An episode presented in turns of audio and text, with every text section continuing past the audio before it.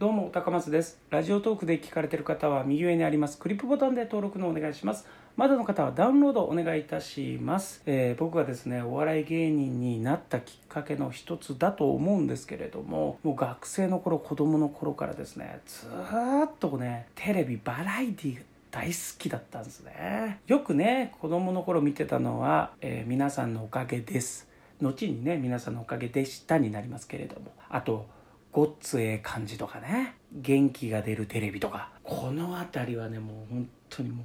う毎回毎回ですね。腹ちぎれんじゃねえかなっていうぐらい。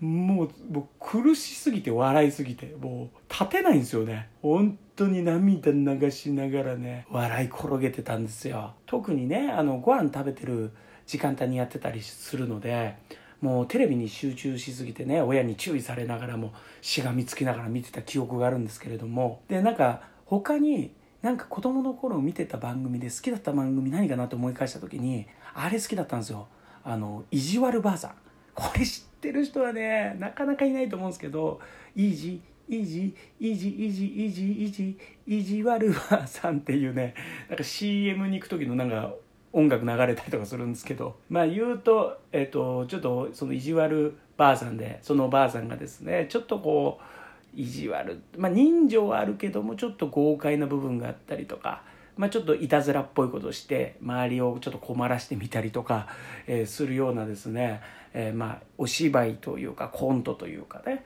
まあ、そういう番組がね流れてたんですけどねこれが今となるとですねもう当時はそれをみんなでケラケラケラケラ笑ってましたけど今となるともしそういう人がいたらね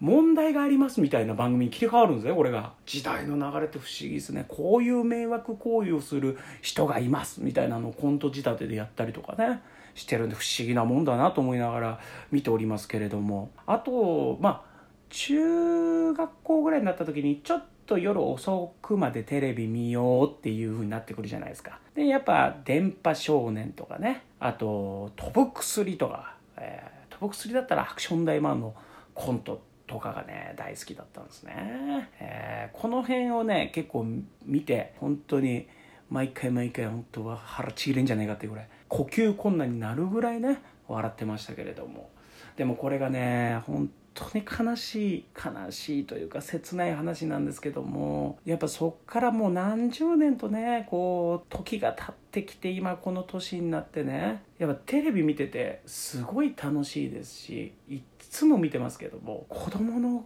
頃みたいにあの腹ちぎれるぐらい笑うとか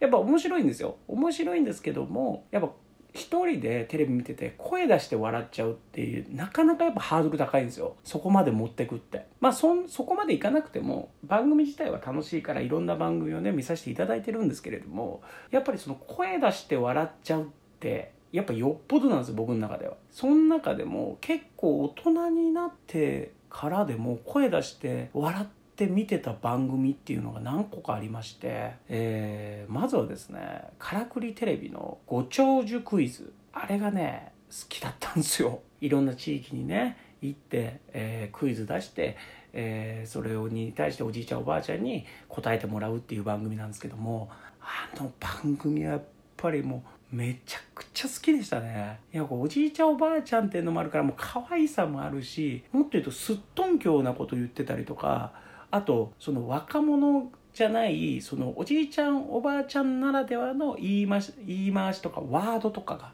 出てきたりとか、キツネとかタヌキとか、なかなか今言わないじゃないですか。キツネがね、タヌキがね、なんて話はしないじゃないですか。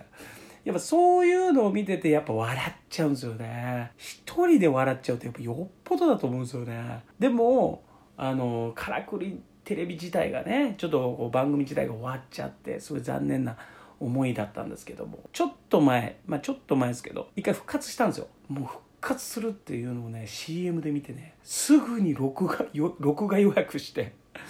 もう楽しみで仕方なかったですね。好きなんですよね。なんかああいう愛らしさもあってこうすっとんきょな部分もあるとかね。あの好きなんですよ。でも終わってしまったということなんですよね。で子供の頃から未だにずっと見ててやっぱ笑っちゃうなっていう番組がですねやっぱダーツの旅。このダーツの旅っていうのがですねいやなんでこんな毎回毎回面白いキャラの人たち登場するのみたいな。これはもうほんとスタッフさんの努力なのか何なのかちょっと裏側を知らないだけにねあれなんですけれども。まあもちろんおじいちゃんおばあちゃんお父さんお母さんで、えー、学生さんたちとかどの世代の人たちでもこうみんながこう面白いなんかこうやり取りしてて。やっぱこう狙ってないですしもうナチュラルに言ってるのでなんか笑っちゃうんですよね。本人はもう本気で言ってるわけですから。それだけどなんかちょっとこうなんか恥じらいあることも恥ずかしくなく言えちゃうとか。なんかそういう堂々とした部分とかね。あとやっぱそのまあ僕もね田舎出身なんで田舎の子あるあるみたいなのが出てきて分かるわとか、えー、そういうのを思いながら見てたりするんですよ。でねこのダーツの旅が言うとまだ今ねこう実際にあの放送されてるんででもやっぱ子供の頃からこうやってずっと笑い続けれる声に出してね楽しんで見てる番組が山ほどありますよ。もちろんこう笑うこともあるんですけども毎回笑えるっていうのがやっぱり僕の中で今今回のテーマなんで。ってなった時になかなかそういう番組に出会うことってないのかなってもしかしたら僕のチェックが甘いのかなとかいろいろ思ってましたけども。ここ最近ねもうダントツに好きな番組面白い番組が見っかったんですよ。発見されて。それが皆さん多分結構いい時間帯ゴールデン番組です「おもうまい店」っていう番組があるんですよ。この番組がねもうほんと最初から見ててめちゃくちゃ面白くておもうまい店なんで面白さとうまうまさのこの2つの2つの合体なんですけどもあのいろんなね、えー、地域のか地域に行ったなんかこうとんでもない量ですごい安く提供されてるお店とかを取材するんですよ。でもそれって結構情報番組でも結構ある話じゃないですか。だけどそこの亭主とかがキャラが濃くてもうどの方もねなんかこう見てるとねなんかこのワクワク感というか なんかもうもういまだに思い出して笑っちゃうぐらいの感じなんですね。なんで最近はですねこの「おもうまい店」っていうね番組をですねもう毎週楽しみで水曜日に水曜日にねやってるんですけれども早く水曜日のしかもゴールデンタイム来ないかなって。もう40代にしてワクワクしてゴールデンタイム見れるっていうのはねすごい嬉しいことですしありがたいことだなと思っております。もしよかったらね見てほしいなこの番組。すごいテンポもいいいいですしあのスタッフさんのね努力みたいなのもねすごい出てるんですよ。素晴らしいんですよ本当に。なんかその辺も取材 NG のお店をですね何回も通ってなんとか取材 OK もらってみたいななんかこう人情 人情あふれる感じもあるのでぜひ見ていただければなと思いますはい、ということで今回は好きなテレビの話でした。ありがとうございました。